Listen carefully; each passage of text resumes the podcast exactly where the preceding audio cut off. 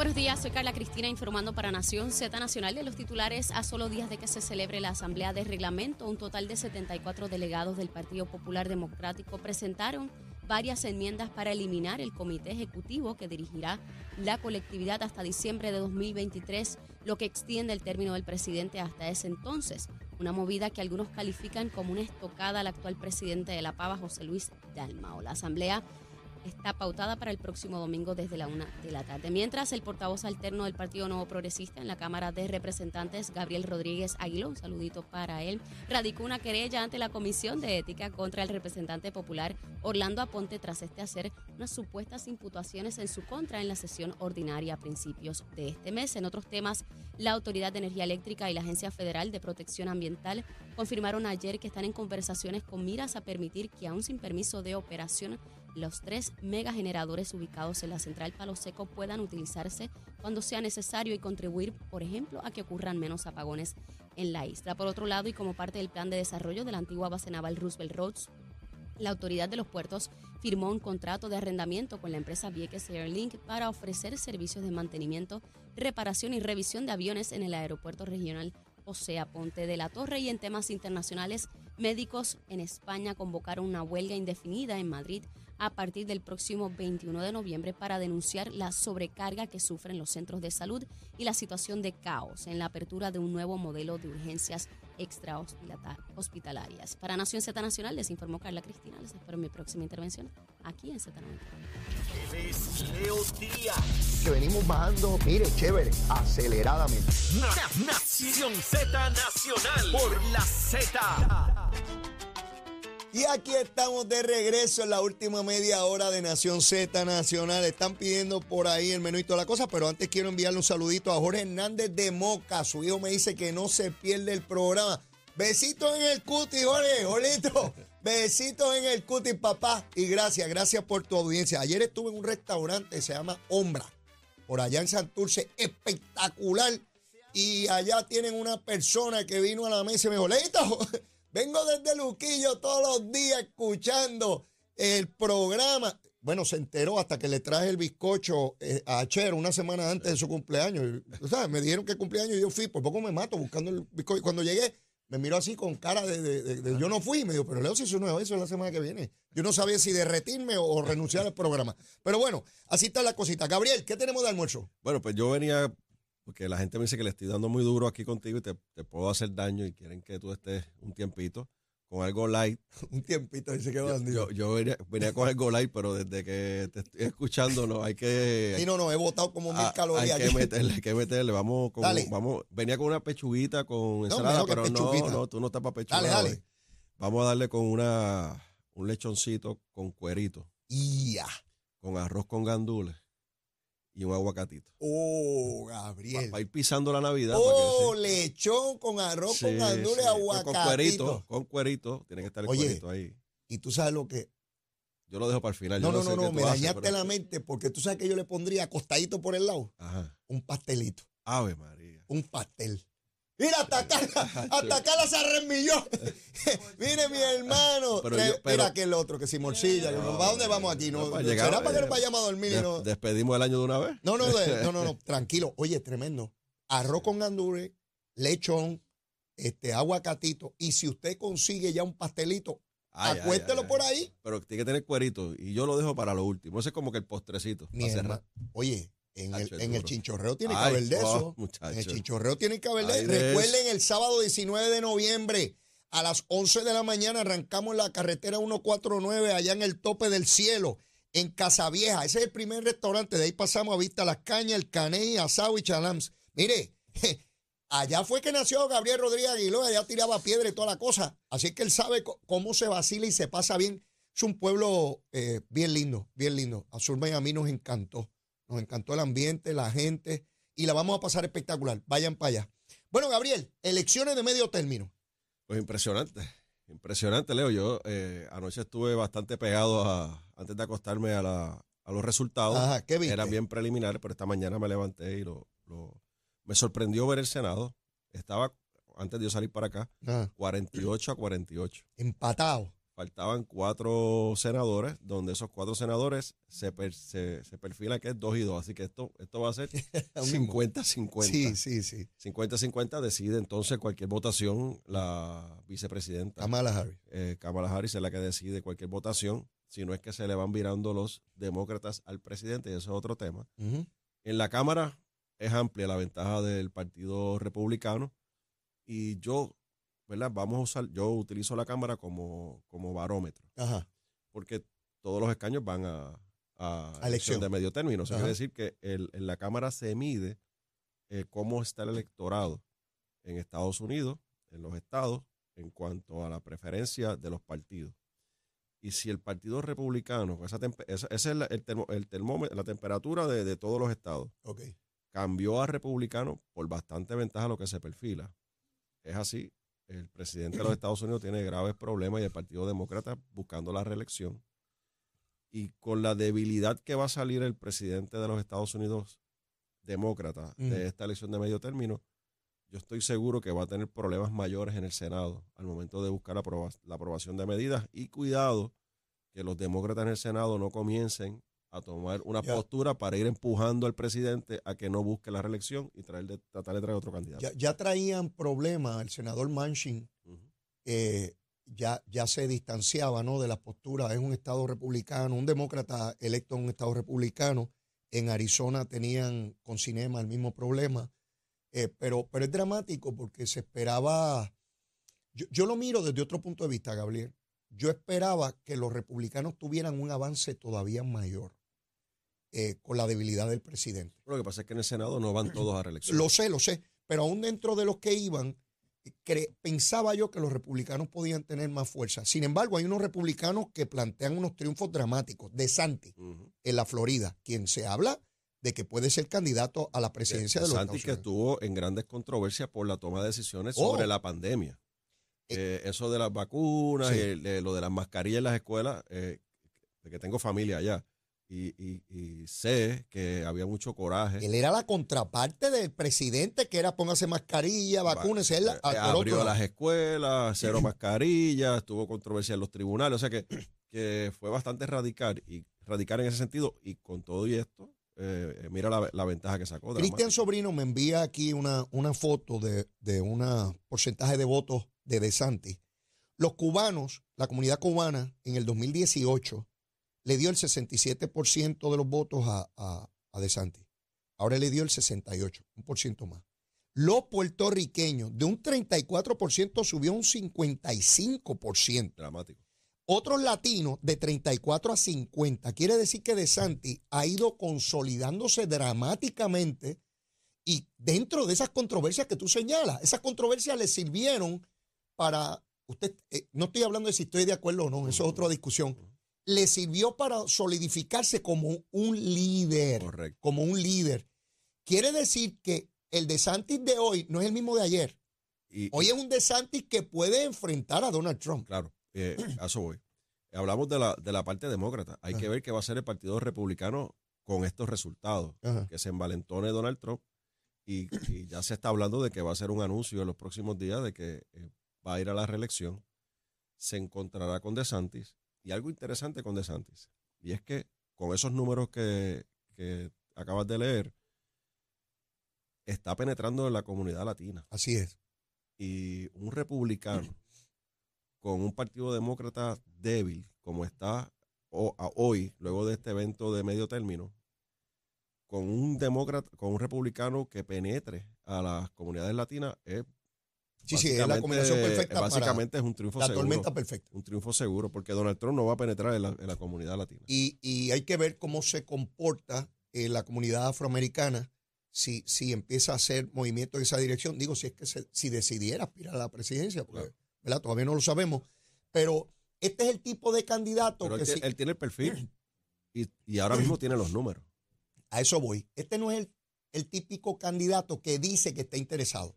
Este es el candidato que se proyecta y tú ves la gente alrededor creando la mística de que debe ser el candidato.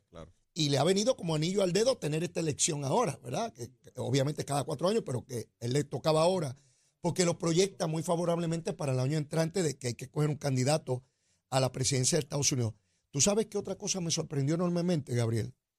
42 millones de ciudadanos americanos votaron adelantado. 42 millones. Quiere decir que esto que nosotros empezamos a experimentar con gran fuerza en la elección pasada, el voto por correo, el voto adelantado, ese es el voto del futuro. Claro. Ese es el voto del futuro. Pero es que allá tú vas y votas en un centro comercial. Exacto. Es semanas antes de la elección. Puedes ir a un centro comercial, puedes ir a, a unos centros de votaciones que abren en las comunidades y, y en los counties y tú puedes ir y emitir tu voto y no necesariamente es el día de la votación. Por eso hay gente que me dice, pero Leo, ¿cómo tú vas a decir que se vota por el celular? Se va a llegar un Sí, momento se va a votar por el sí, celular. sí. Ya, ya, ya la Comisión Estatal de Elecciones aquí en Puerto Rico, Leo, hay dos cosas que se, se proyectan que van a ocurrir, ¿verdad? Comillas, lo dije, se Ah, proyectan que ah. van a ocurrir. Y es que, eh, número uno, te puedes inscribir o hacer cualquier transacción electoral, cambiar tu dirección desde tu teléfono. Me dijo Juan Oscar que se supone, se supone que eso comienza en abril del año entrante. y también los, los famosos endosos que tenemos Ajá. que buscar nosotros, que era un papelito firmado, firma Ajá. aquí, también va a ser electrónicamente. Es decir, Ah, ese no me lo dijo Juan Oscar. eso se está trabajando. Yo voy Ah, bueno, es que ese no tiene fecha todavía. Está- Probablemente pero- por pero eso. viene- se está trabajando. Viene uno con el otro. O sea, Así- que eso yo montar un ejército de gente para que vaya donde doña Juanita en la casa el sábado por la mañana para que le firme el papelito y después vaciar eso en cuatro hojas distintas para llevarlo tal día. Eso se acabó. con cinco, tab- con cinco tablets, cinco tabletas o cinco computadoras, tú vas por la comunidad, leíto, endósame aquí. Sí, dame tu información, pac, dale aquí, vamos para adelante. Y ya está. Y se acabó. Y Eso- pasa eso- electrónicamente a la comisión. Ya yo endosé. y, la, y electrónicamente la comisión puede validar que eres un elector. Ah, eso es otra cosa. El asunto de la validación, que tú necesitas un ejército de gente para verificar que no endosó para el mismo puesto a más de una persona.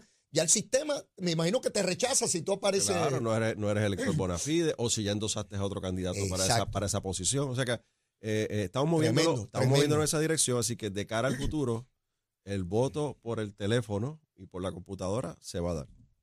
Eh, quiero que nos movamos a este asunto de Mayagüez, porque yo, yo amanecí hoy envenenado. Sí, sí. ¿Me, Cuando me yo- cambiaste el menú? Bueno, es que, Gabriel, cuando yo veo ayer que sale en la prensa, y yo tengo que reconocer al periódico El Nuevo Día porque es el que está dramáticamente siguiendo este caso tan importante, y señala allí la prueba, el testigo, de que le daba dos mil dólares al hermano del alcalde de Mayagüez que trabaja en el municipio, Mensuales. mensuales, dos mil mensuales, que supuestamente era para el Partido Popular, que eso viola la ley electoral, porque tú no puedes dar esas cantidades mensuales 2.800 por año. eh, por año. Y que cuando viene la pregunta de si el alcalde tenía conocimiento, la defensa objeta y la, y la, y la jueza determina que no procede la pregunta, pero en términos de opinión pública, de administración pública, sí era pertinente Se supone que, que nosotros supiéramos e- esa, pero más allá de eso, Gabriel, que esté Guillito de alcalde suspendido, sigue siendo el alcalde suspendido, pero sigue si- y que aquí la opinión pública no se levantara hoy en lucha así entrega no a pedirle que al Partido Popular, a Dalmao, a Carmen Maldonado, a Zaragoza, a, a Jesús eh, Manuel, a Javi el de Villalba, a todos esos pájaros que le pidieran de inmediato o que suspendieran políticamente, que lo sacaran del partido. Gabriel, aquí no pasa nada y cuando prendo la radio, la televisión y la prensa escrita, no, eso no es tema. Es tema la hermana de Pierluisi, los primos de Pierluisi, este, no es tema que la hermana del presidente del Senado trabaja con él hace años. No, es cuando son estadistas. Ahí es que hay primeras planas. Si fuera un alcalde del PNP, le abren la boca bien grande con unas tenazas a Pierluisi, le meten la cámara de televisión y le alumbran las amígdalas y lo obligan a hablar. Eh, la- la- lo, lo que debió haber ocurrido luego de esa expresión para récord en el tribunal que Así se es. dijo, porque eso no es que lo dijeron Sí, por sí. allá en, en el, en, en la cooperativa Bajo Mayagüez, juramento. bajo juramento para récord en el tribunal, aceptar que se estaba eh, pidiendo, do- se estaban dando dos mil dólares mensuales, asumo yo que en efectivo, ¿verdad? A cambio del contrato. Que te- relacionado a asegurar un contrato. Eso suena más o menos como Oscar Santamaría y la basura. ¿Así? Y lo que pasó con los alcaldes Sí. y, y los directores de obras públicas y esta gente. Así es. Así que dos mil dólares mensuales al hermano, el hermano del alcalde de Mayagüez, lo que uno esperaba es, por lo menos yo esperaba es que, eh, tuviéramos en Puerto Rico una, una reacción de la prensa buscando al alcalde para que se expresara sobre Sí, eso. Sí. Y eso no ocurrió. Yo tengo que reconocer, Leo, que, que yo ayer vi la noticia, pero yo estaba inmerso en otro tema que tiene que ver con el alcalde de Arecibo, pa- particularmente que tiene que ver con donativos a su campaña. Y, y este tema no, no, lo, no lo hemos abordado. Pero ciertamente aquí eh, esto es un escándalo. eh, apenas son los primeros días del juicio. Así es. Esto está comenzando. Y con un testigo que acepta que está dentro de un esquema, ¿verdad? Que, o sea, es relacionado a un esquema de corrupción en el municipio de Mayagüez, reconoce que le daba dos mil dólares a un, al hermano del alcalde como garantía del contrato para el Partido Popular Democrático. Uno de los acusados, que de hecho lo sentaron en la silla los testigos ayer, esa fue la estrategia de la- de la defensa, fue juez. Asesor de Guillito, fue juez. ¿Quién lo nombró? ¿Alguien ha preguntado quién lo nombró? ¿De dónde es? Sí, yo me temo que algún está vinculado al Partido Popular, porque si fuera estadista, me imagino que estaría. eh, es juez corrupto, PNP, y los va por ahí para abajo. Se lo dijimos a Guillito que no lo contratara Exacto, porque era un PNP. to- toda la cosa, pero no ocurre nada en Puerto Rico. Por eso yo reitero que el discurso de cero tolerancia a la corrupción es una mentira, una falacia, porque, y, y hay contraste, porque Pedro Pierluisi le pidió la renuncia al de Guainabo, al de Aguabuena, al de Humacao, obviamente al de Cataño, y a su ayudante, que fue por un referido, no acusado, por un referido al FEI. Y en el Partido Popular tú puedes estar meses y siendo Bueno, alcalde ¿qué pasó con el de Trujillo Alto? con el de Trujillo Alto, no pasa nada, nadie pide explicaciones y los sectores de opinión pública no le piden cuentas. Pero entonces aquí voy a hacerle un emplazamiento nuevamente que lo hice cuando estábamos en otro estudio, Ajá. cuando pasó lo de Guillito, Ajá. que yo te dije que, la, que en la Cámara de Representantes eh, eh, tiene tres comisiones que tiene que at- atiende eh, fondos públicos. Eh, hay una que, que directamente, de hecho, la preside el representante Héctor Ferrer Jr., Ajá. que es para investigar, analizar todos estos asuntos de la corrupción, es anticorrupción. Tiene un, gran- un título ahí que eso Sí, parece sí, más grandísimo. Sí, sí, sí. El La, FBI. la Comisión del Oeste, que también tiene jurisdicción sobre los fondos públicos. Pero esa la dirige un ayudante de Guillito. Correcto, la Imagínate tú. representante Jocelyn eh, Rodríguez Negrón. Esa no habla, yo no sé ni cómo habla. Eh, la, eh, la representante tiene una gran responsabilidad y el Partido Popular en la Cámara tiene una, están entretenidos, pero tiene una responsabilidad. Con estas declaraciones es para activar de inmediato a las comisiones. Sin duda. de inmediato a las comisiones. Y te acuerdas que cuando esa, ese emplazamiento lo hice, Tatito salió con un invento que le, le requirió información a los 78 municipios sí. sobre todas las empresas municipales y todas Para diluir la cosa, como siempre. Y no han hecho nada. Nada. Pero ahora, con estas expresiones de, le- de, de un ex asesor de Guillito sobre el, el, el hermano del alcalde pidiendo dinero para el Partido Popular, están emplazados y si realmente quieren combatir la corrupción, lo menos que yo espero es que se activen las comisiones y la semana que viene, tan pronto pase este fin de semana, comenzar con esa investigación legislativa. Yo activé mi unidad averiguativa. Porque cuando tú investigas, averigua y se averigua no han averiguado. Y voy a seguir aquí señalando lo que esos sectores no quieren opinar. Y te adelanto algo, Gabriel. Veo sectores de corruptos, de corruptos, tratando de levantar situaciones contra el FEI para crearle casos, para que los buenos sean los malos y los malos sean los buenos. Y yo le digo a los fiscales del FEI que tengan el valor de echar para adelante, porque ya me llega información de unos corruptos que están a través de medios de prensa. Mira lo que estoy diciendo, y yo soy abogado, yo estoy clarito de lo que estoy diciendo, y estoy pago. A través de sectores de prensa para minar la credibilidad de esa institución. Y tú puedes tener cuestionamientos legítimos, como los tengo yo, sobre el FEI, de cosas que hay que mejorar, sin duda. Pero nosotros tenemos que determinar si vamos a dejar a los corruptos por la libre y si vamos a acusar ahora y a poner como los malos a los que tienen que perseguir la corrupción, Gabriel. Bueno, Leo, eh, ah, una vez tu división averiguativa eh, tenga la información, este, vamos a estar discutiendo. La realidad es que eh, altamente peligroso lo que estamos viendo, mucha manipulación Sí. de mediática sobre los temas. Se escogen los temas para causar sensación y ocupar los espacios. Rating. el, el del día, Ajá. el del día, el de la semana. Sí, sí, sí. Pero cuando queremos proteger, porque hay un amigo, porque hay un pana, porque tienen Sí. una relación, porque un ex periodista ahora es asesor Sí, sí, sí. político Así es. y toda esa, Toda esa gusanga. toda esa gusanga, burundanga, como tú dices, Ajá. pues el, el pueblo tiene que estar alerta. Tiene Seguro. que estar alerta. Gabriel, agradecido enormemente y ya el miércoles que viene tendremos el beneficio de saber qué ocurrió en la asamblea del domingo y toda la cosa y cómo va la sesión ya. Que nos inviten, que nos inviten a analizarlo allí, con mucho gusto. No, no nos quieren, no nos quieren. Ah. Bueno, será hasta el próximo miércoles, Gabriel. Bueno, y tenemos que conocer qué ocurre con el tránsito, qué ocurre con la lluvia. Mire, a ver si se siguen cayendo las piedritas allá en calle. Digo, las piedrotas son gigantescas. Vamos con Carla Cristina.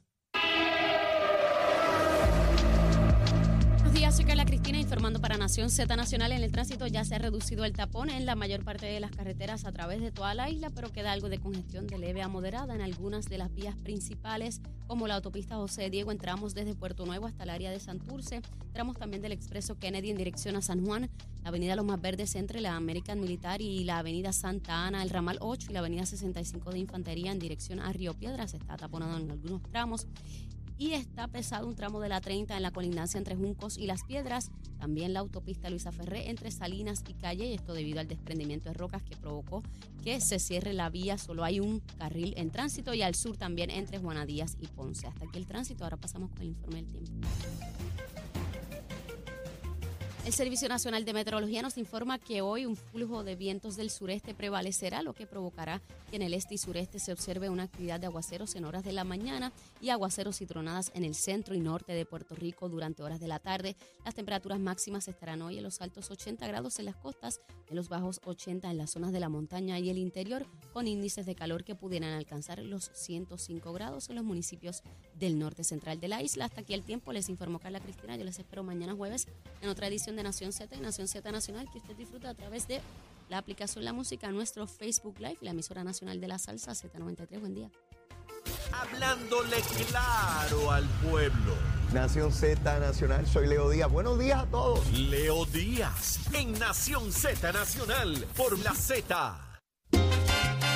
Ya en los minutos finales del programa, mis amigos, la Autoridad de Energía Eléctrica está en comunicación con la EPA para poner en, acción unos mega generadores eh, allá en Palo Seco.